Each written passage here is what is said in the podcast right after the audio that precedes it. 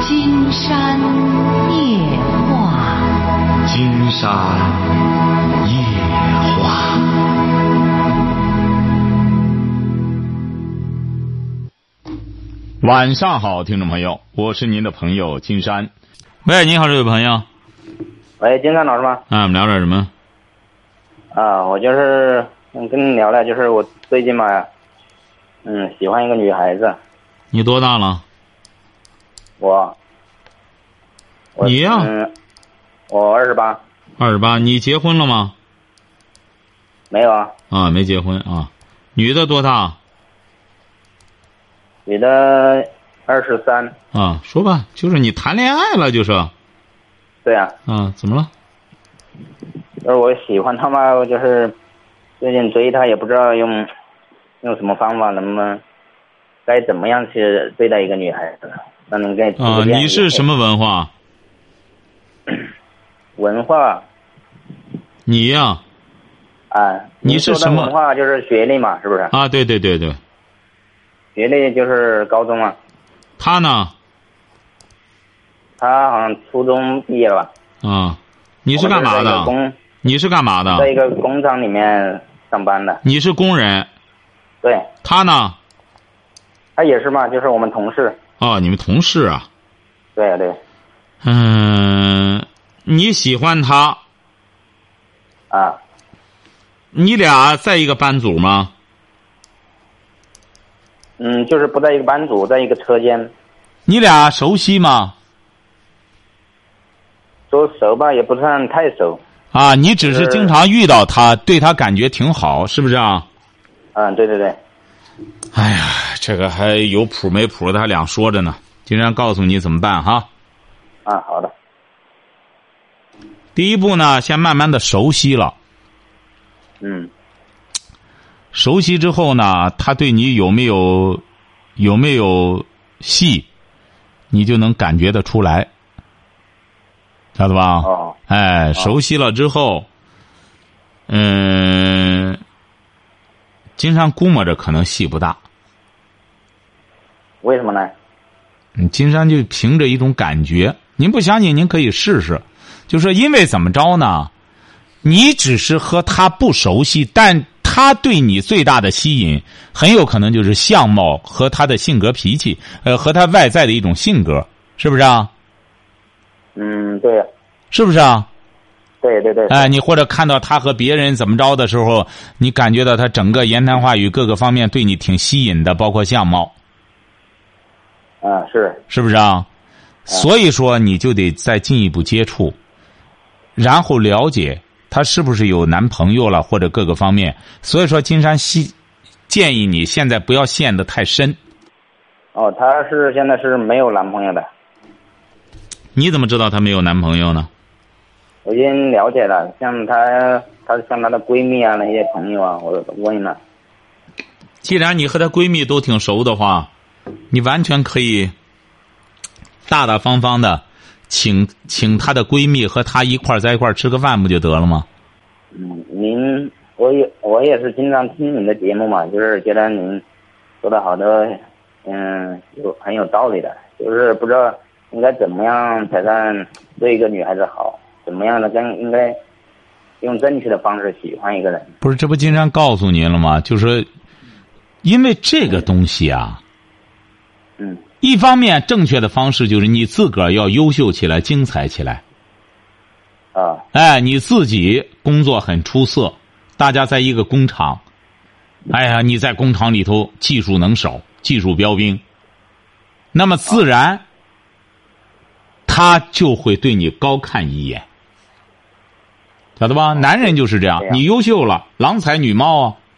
这个男人有本事了，在厂子里，你比如说在某一个技术领域，你是个尖子，那么自然他就高看你一眼儿那么你接触起来干什么的话，就方便的多。那如果要是你没有这方面的优势，那么金山就告诉您，就是一中等的招儿了，这就算比较中中高招儿是刚才说提升自我，中等的招儿就是认识她闺蜜一块儿邀请上她，大家一块儿吃个饭聊聊天儿看看有戏没有戏，哎，哦，对，晓得吧？哦，再低级的就是追人家，那个一般成功的可能性极小。是啊，光要靠追的话，肯定成功率。所以说，就这三招哈，要么就是你在某个方面，哎，你说我在厂子里还行，实在没辙，着急的话就抓紧时间，先这个什么，你自身的经济条件怎么样？经济条件吧，还一般吧，反正养活自己、养活家人还是没有什么问题。你也知道，现在小闺女儿找对象，已经不是说什么光三金的问题了，是不是啊？对呀、又得对房子，又得车的，反正最起码的住的地儿、交通的玩意儿，她都想有，你得掂量掂量这些事儿。如果光光盯着车啊、房子那样，嗯，这样的女女孩子也不是特别那个，是吧？那您不能，您不能光这样空对。金山说的那个，你得有实力呀、你今天要有实力的话，说白了，你什么也没有，他上赶着追你，为什么呢？他知道你是潜力股啊，是不是啊？你说你本身就是高中学历，你要今天名牌大学毕业的，到你这个厂子里了，你也没有什么钱，也没有房子，你试试，他上赶着找你，为什么？他知道房子会有的，车会有的，为什么？你是潜力股，很快就会上市。但是您说您啥也没有，回过头来还给人家说不能谈这，不能谈那，您想想这位小伙儿嗯，有这种可能性吗？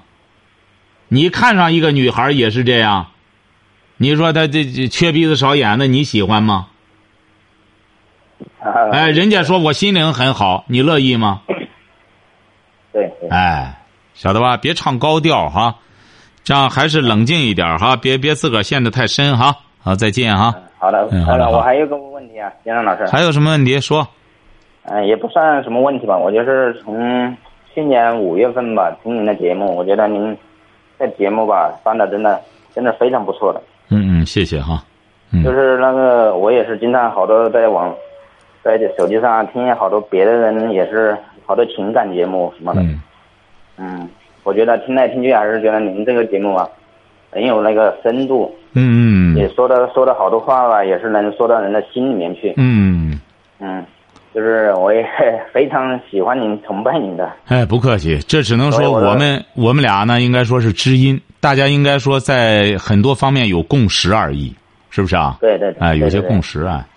对，嗯所以我觉得您是个很有深度的那知识分子，也哎，谢谢哈就。这样吧。嗯啊好，，对，而且还觉得您吧，也很接地气，嗯，所以这样我说觉得很崇拜您，哎，不客气想。跟您打个电话交流交流。 呵很好，很好，这位小伙儿足以说明你是很有欣赏水平的。说白了，金山这个节目呢，的确是现在就是在那个尼尔森调查中，我们这个节目是在全国同类节目中，这个一直排名榜首。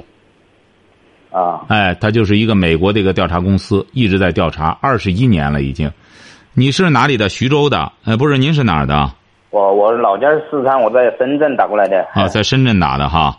哎，金山也很高兴哈，你看你在深圳，那么我们就成了这个没见面的朋友，是不是啊？哎对对对对，呃，金山也希望多交流。嗯，为什么呢？觉得你呢，呃，能够有这种，起码有这志气。一个男孩子的确是这样，上赶着追一个女孩儿干什么的没出息，挺丢份儿的，是不是啊？对 呀，哎，你呢能够从正面去理解这个问题，对。但是这个事儿就是这样，不能光说，一定得去做，是是不是、啊？您现在很年轻，你才二十八岁，金山觉得最重要的，现如今最重要的，它不是学历，它是能力。对对你比如你高中毕业了，已经是这个文化，已经是中国的高中毕业了，是没问题了。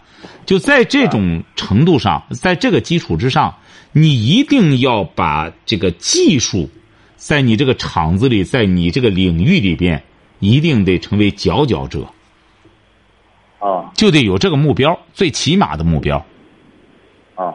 是不是啊？嗯，我在这个我这个方面，我也算是一个技术工吧。我觉得，嗯在我们车间，我也算是做到最好最快的。哎做到最好，金山觉得你还得目标再往高处定。我们中国中国圣人自古以来说这个目标就是这样：取乎上，得乎中；取乎中，得乎下。你一定要树立远大的目标，你才能得个中等的。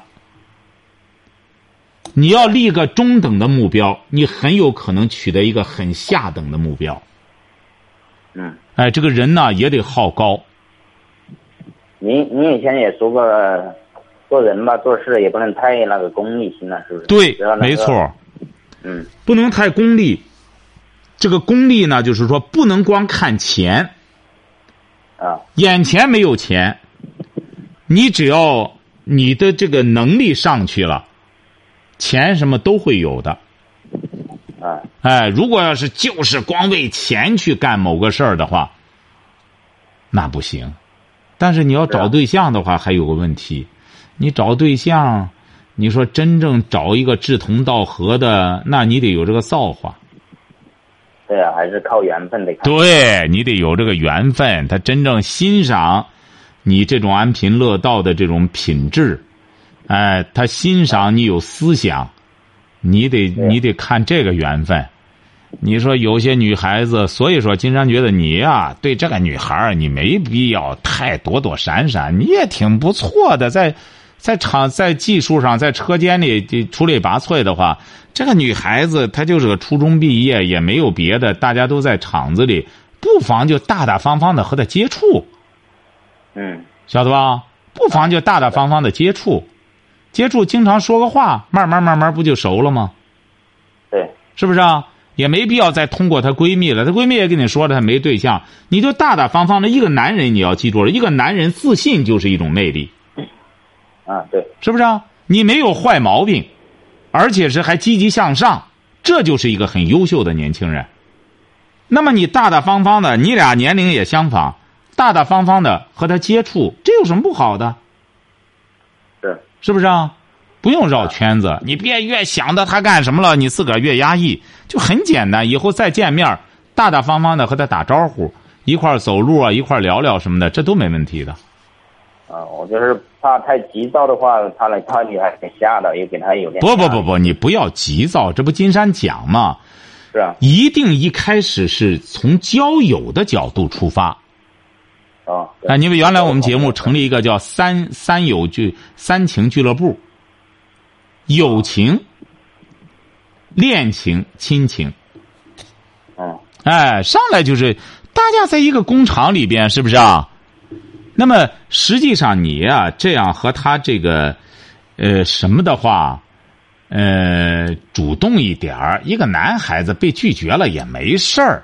金山再给你说个办法啊，你比如你经常和他打打招呼，熟悉了之后哈、啊，完全可以这样。你看大家都熟悉了，在深圳嘛，反正的娱娱乐的机会也多。你比如说，刚新是上演新电影了，你你比如说，你经常和他打招呼，眉眼高低总看得出来，感觉到他对你起码不反感的话，你比如你可以这样。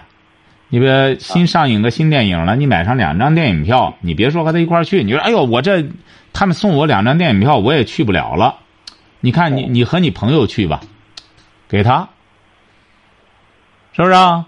是是，哎，你这样你别说和人家去，那真吓着人家了。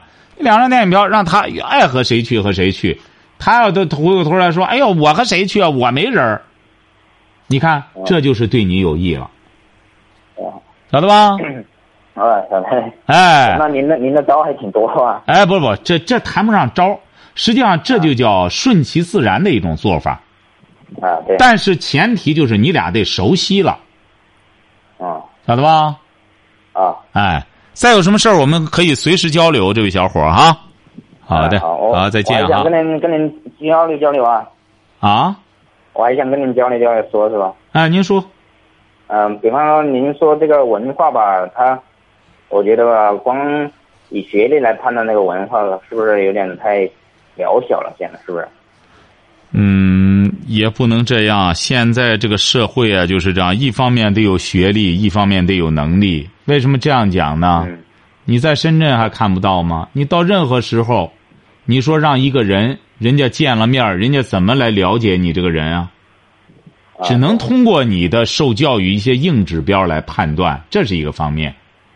另一方面，这个能力他得慢慢的体现出来，晓得吧？对啊呀、所以说，这个社会呢，必须得双管齐下。一方面，你有能力，有了能力，就意味着学习的能力也就强了，也得学习。你不能光有能力，也有能力的人，他指定就爱学习。啊，这是一个辩证关系，没有人说我很有能力，我绝对不学习。您比如说，金山举个例子，啊，前段时间有一个视频，哦，就是清华大学的一个女的，她现在就在深圳，对她今年四十多岁了，当年她是清华大学毕业的，可能是在她那个地区啊，在她那个县城啊，在她那个地区，她是高考第一名，嗯，她就上了清华大学了。她口口声声的就说：“我上清华大学，我啥也没学到，我不喜欢学习，我就喜欢吃喝玩乐，我还好色，我干什么？”她就说这个。嗯，他为什么敢说这个？因为他有资格说，因为他已经清华大学毕业了，晓得吧？哦，哎，他就有资格小瞧文化。为什么他觉着我都清华大学毕业了，我就有资格这样？您说，您让一个人初中毕业，他说我瞧不起清华大学，你可能吗？你说，他只能说他学历高，也不能单纯的说他文化什么高的，这样也不能再一概而论，是不是？哎嗯，不不，现在有一种说法，这个东西啊，他再怎么说，他这个学历高的人，这个你说无能的人，毕竟还是少数，晓得吧？嗯，比哎方说，这个如果说文文化的话，比方就算我们工厂，它也算一种文化，是不是？也我们也在做，也算是人人进化的一种文化，对不对？因为他这个文化呀，怎么叫是啊文化？怎么叫学历？这个文化呢，文，你就光看这个字面意义，文，是不是啊？啊，化，就意味着吸收了，晓得吧？啊，哎，您比如说，我们说这个人营养、文化，它不是一种精神食粮吗？是不是啊？啊，那么我们说这个物质食粮，不是讲的是营养吗？对，是不是啊？啊，您说这个人说，我今天我也吃了牛肉了，嗯我也吃了羊肉了，啊，哎，我鸡鸭鱼肉我都吃了，然后怎么着？拉肚子全泻的光光的，啥也没留下，啥也没吸收，等于什么也没吃，是不是啊？啊，哎，这个文化也是这样。你比如说，这个人他在某个领域里边，他特别优秀，他尽管是没有大学毕业，中国的数学家华罗庚这不很典型吗？他就是没有大学文凭，他是著名的数学家。啊，那么华罗庚，他到了英国剑桥了，剑桥那意思我授你一个博士学位，你水平很高了，但是他就没能拿下来，为什么呢？因为剑桥要拿到这个博士学位，他必须得读完那些课程，他实在没工夫去读，他就没能拿到他这个博士学位，晓得吧？哦，啊，哎，这个人啊，一定要记住了，这个文化，这个学习文化，有两个途径，一个途径呢，就是有条件的从小学上到中学，上到大学，那么甚至读了研究生，读了博士，那么一气儿就读下来了，就是这个专业。嗯，那么这个东西，它随着他的学习，它显然它会吸收很多。你不能说人家从大学出来的啥也没吸收，那么不能说这个人吃了呃牛肉了，吃了羊肉了，最终什么也没吸收。他总是要吸收一些东西，啊，那么他还是有文化的。那么还有一个课堂，就是大学外面的课堂，在社会上同样也可以学的知识。啊，哎，实际上所谓的文化，文化是怎么来的？还不就是把知识消化吸收了之后，它不就有文化了吗？是啊，把哎知识他变成文字，然后哎，他就怎么着？你比如说这个书，在大学里能读，在工厂就不能读了吗？在工厂不同样可以读吗？是啊，你现在大学里招生也开始重视某一个领域里边的那个尖端性。你比如说，这个学生化学竞赛，他得了一个全国的第一，很有可能北大、哦清华就要他了，晓得吧？啊，就像你在工厂里边一样。金山不知道您是哪个工种工种啊？我们是做服装的，啊，您是做服装的。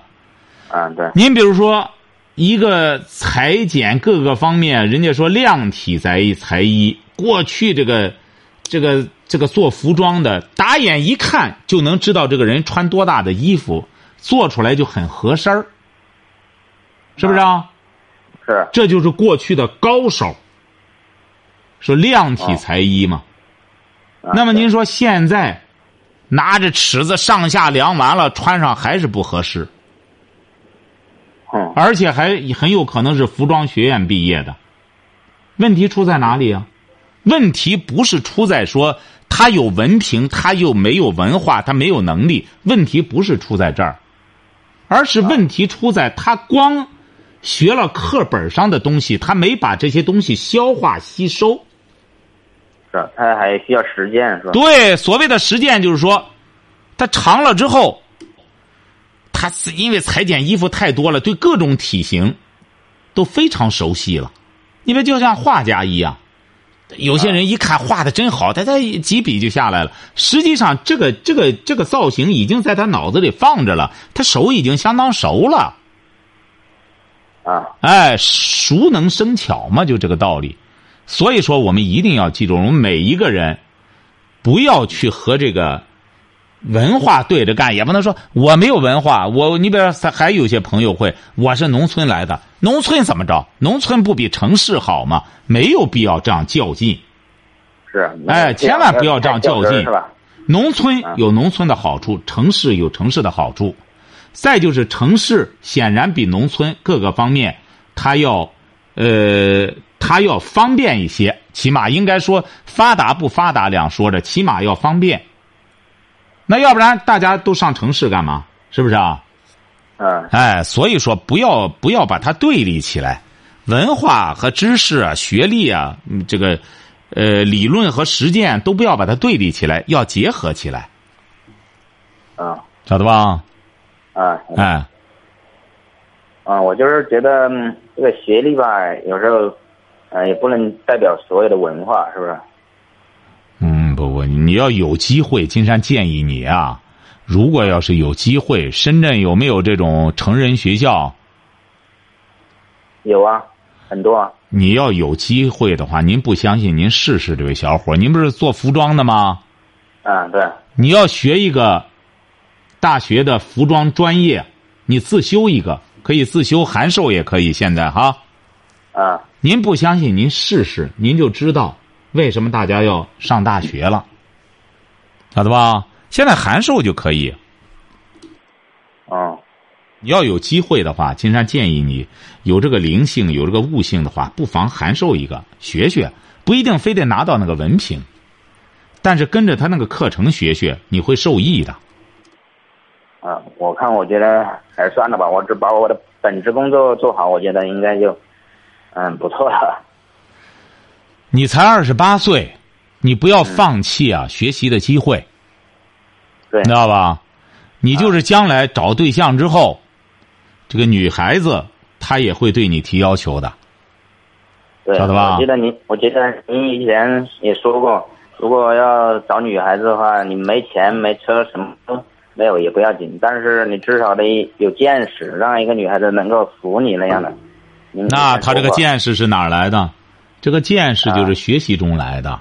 是啊，多学点见识，嗯，哎，你光在个你光在自己的专业领域内，毕竟是太还是太小。金先生建议你呢，你不相信，您最好是静下来想想。如果有机会的话，千万不要觉得这个大学校门啊多么大。金山曾经遇到个人啊，听着啊，嗯这个小伙子呢，十多年前了哈，啊啊他呢，他当时已经三十多了，他一再想证明。他说，因为他是搞什么呢？他是搞美术的，哦哎，他一再证明，你看我画多好，美术学院怎么着，我就不上啊，我没我没上那个，我照样干什么。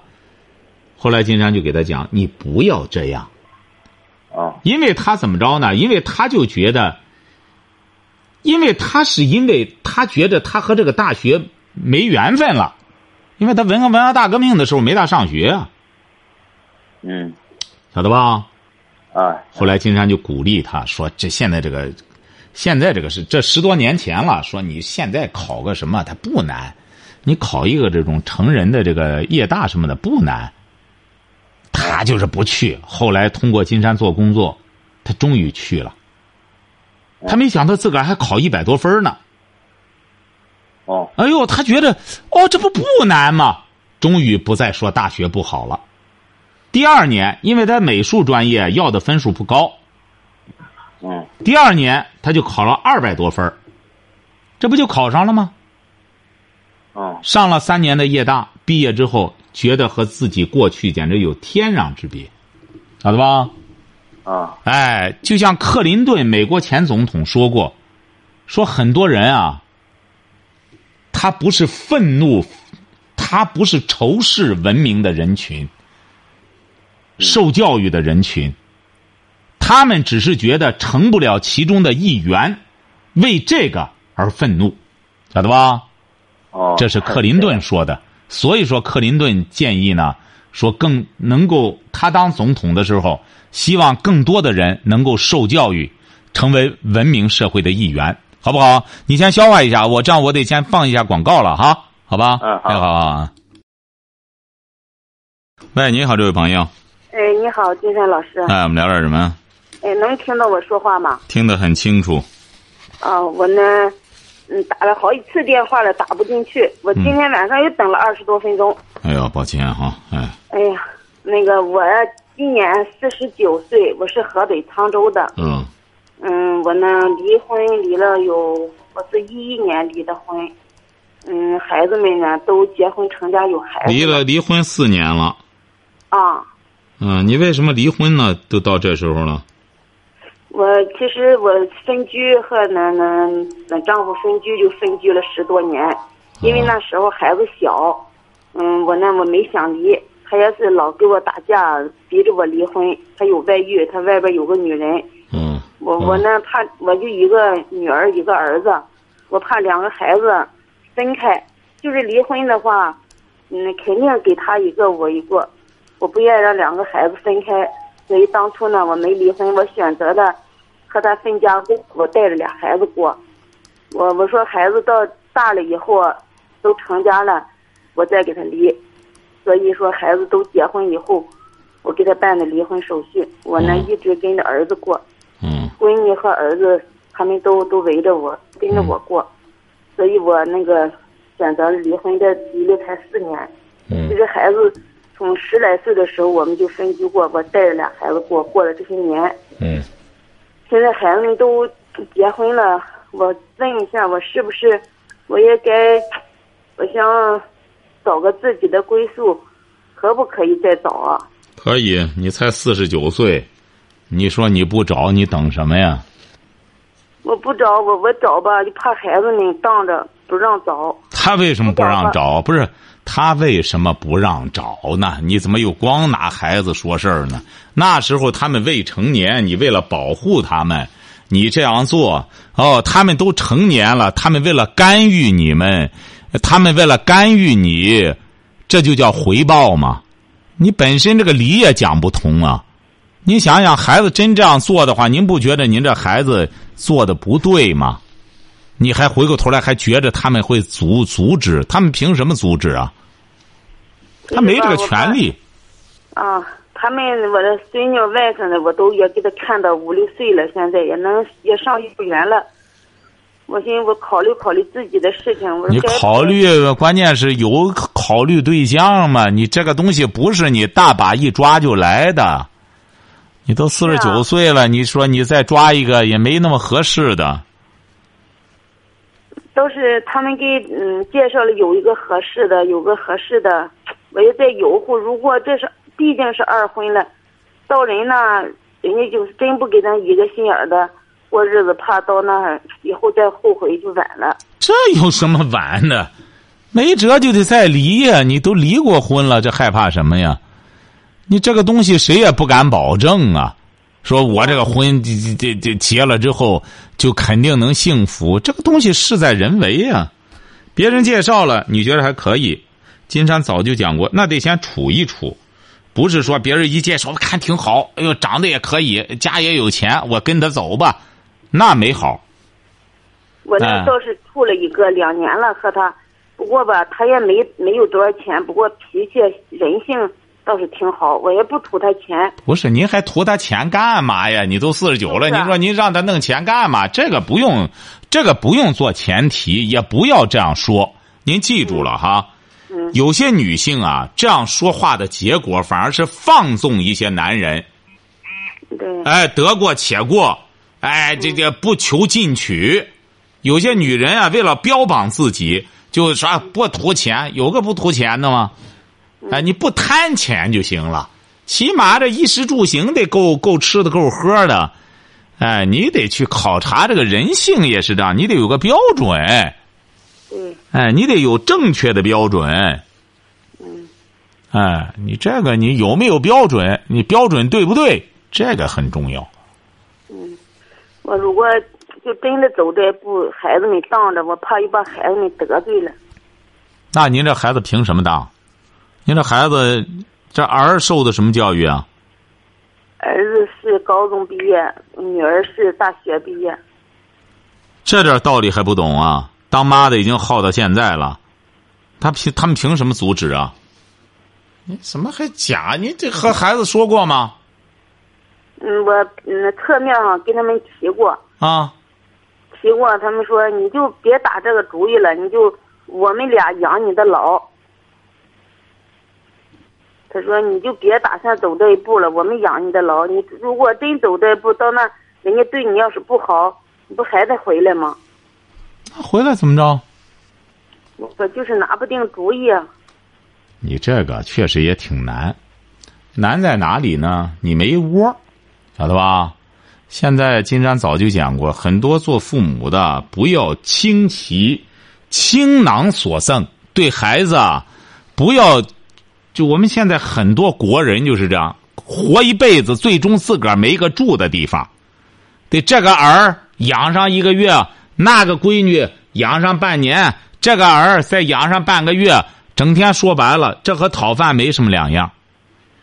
你这个很多家长啊，你得自个儿有个住的地方，你我那爱时候别自己什么？我到自己有房子，我我有自己有房子，那你自己有房子，还存在说回过回来不回来的吗？你去和回来有什么区别啊？你自个儿有住的地方，你才四十九岁，我我自己有一百多平的楼房，还有一间门头房。那你那房子现在谁住着？啊，我的房子我在这住着了，你住着不就得了吗？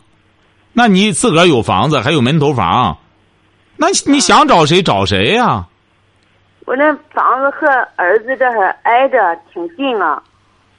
那你这就挺麻烦。你孩子可能觉得你这再找别人房子怎么办？房子我也没打算带走啊，我就是走的话也是给他都给他留下。你都给他留下，你再回来，他就不想再给你了。关键是啊，这个东西就这样，你都给了他，你再往回要就费劲了。这就是教育的问题啊！教育孩子很简单。金山在这儿也给很多家长提个醒哈，别觉着我的孩子这孩东西都是你的，都给孩子光许这种愿，许愿的结果，孩子胃口就吊起来了，一看都是我的。哎呦，我想我想临走的时候吧，把这个住房楼给儿子留下，那个门头房我想着我想卖它，卖了自己带走。那你再回来上哪儿去呢？人家最终把你轰出来了，你怎么办呢？你再上哪儿去呢？最起码我卖了那个门头房，我能自己再买个房子住。啊，那就行。你这不都想好了吗？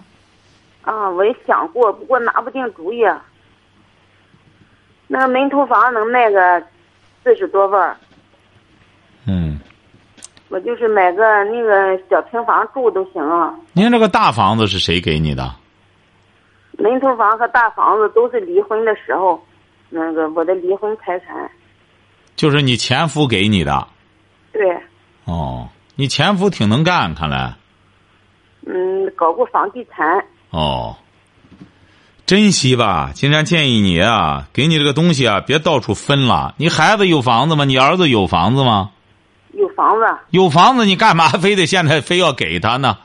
你走的时候，你这房子不能放这儿吗？你才四十九岁，我寻思孩子从小跟着我不容易啊。怎么不容易呢？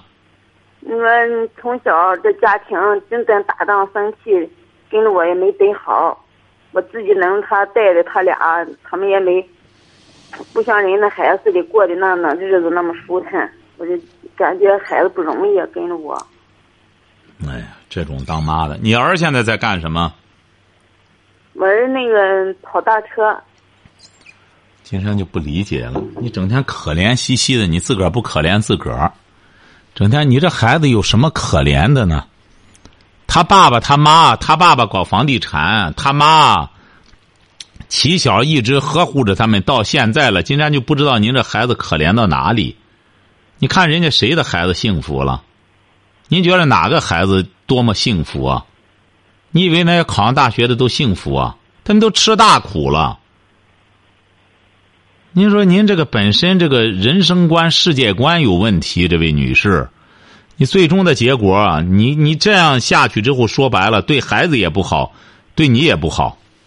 整天可怜巴巴的，家里一家人对着头来说白了就是哭鼻子抹泪儿，咱家太可怜了。你有什么可怜的？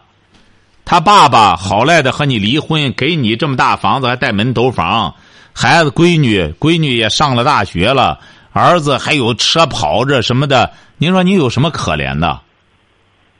您不让孩子知足，你回过头来光忽悠孩子可怜，当然孩子不让你上这儿上那儿去啊，就就在这儿待着就行，啊我们给你养老就行了。嗯，哎，你还这想这想那呢，想三想四儿呢，别想了，这都是你自己把你的权利放弃了，晓得吧？嗯，你要明白，你是个长辈，别整天以这种可怜巴巴赢得孩子的一种好脸，你不是整天给他们在那里看他们的脸色，你得让他们明白你不容易。你爸爸十年前就有外遇了，我整个就和守活寡一样，我把你们带大了。你们还有什么可怜的？我守到现在了，我快五十了，我找个对象还不行？你说你这弄来弄去的，你这光弄的，光骄纵孩子，回过头来看孩子的脸色，你将来真让人轰回来之后，你上哪儿住去？啊你四十万上哪儿买房子去？啊哎，啊，买间小屋，那你就自个儿在里边待着吧。首先让孩子端正思想。你们都大了，都行了，我找个对象，我找对象呢，我这么大岁数，又不是说像过去了，我嫁给人上人家家去了，我们都这么大岁数了，有可能有的时候啊也分开住住，我就回来了，我还是住我自个儿这屋子里，你这倒好，临走的时候全都倒腾干净了，你回来上哪儿去啊？人谁也不欢迎你，就像上次那个，也是个山东的男士在河南打工。把三个儿，说在那儿挣钱多，给三个儿都找上对象干什么？今年可能六十五了，说长病了想回来，三个儿都不都不让他回来。他我在外边光打工，我连个住的地方都没有，我都给你们买上房子干什么？这三个儿就就你就在外边就行了，啊不用回来，回来没地儿住，关键是瞧见了吗？就这样，你说能怪怪他三个儿吗？显然怪这当爹的，教子无方，哎，最终就会自食其果。你这也是这样，很简单，给孩子就打个招呼就行了。我呢，找个伴儿，要是能过得上来，我就过；过不上来呢，我还得再回来。这个房子呢，干什么？当然，你得靠谱。你这这孩子本身也怕丢人呀、你是城市还是农村啊？农村，啊，你本身又是农村，你让人家孩子觉得，你看了吗？我妈这么大岁数，五十了，回过头又找对象，让人家哄回来了，人家觉得很丢脸啊，很没面子。嗯，哎，你也得考虑考虑孩子的脸面儿你别弄得，你找呢就找个正经人，别这个人他他穷他我都不在乎。哎，你倒不在乎，那儿女一看你找这么个人干嘛呢？你是你是缺什么呢？您说你要缺爱吧，也到这岁数了，也没不至于这样吧？哎，你得搞清楚这个，你别回过头来弄得孩子无地自容。对。哎好，今天晚上金山就和朋友们聊到这儿。